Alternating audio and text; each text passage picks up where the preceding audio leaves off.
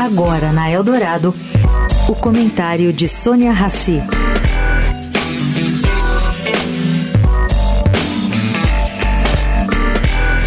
Gente, tá todo mundo do mercado financeiro, os investidores, etc., olhando de perto os próximos passos das Casas Bahia. Bom, nos últimos 30 dias, as ações da empresa negociadas na Bolsa Brasileira caíram quase 50%.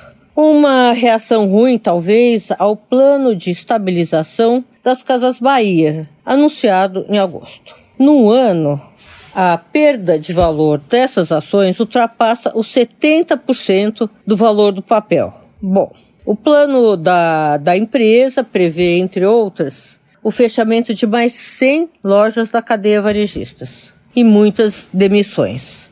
Já foram dispensados 15% do efetivo da empresa fundada por Samuel Klein, nada menos que 6 mil pessoas. As Casas Bahias esperam também que os bancos ajudem na renegociação.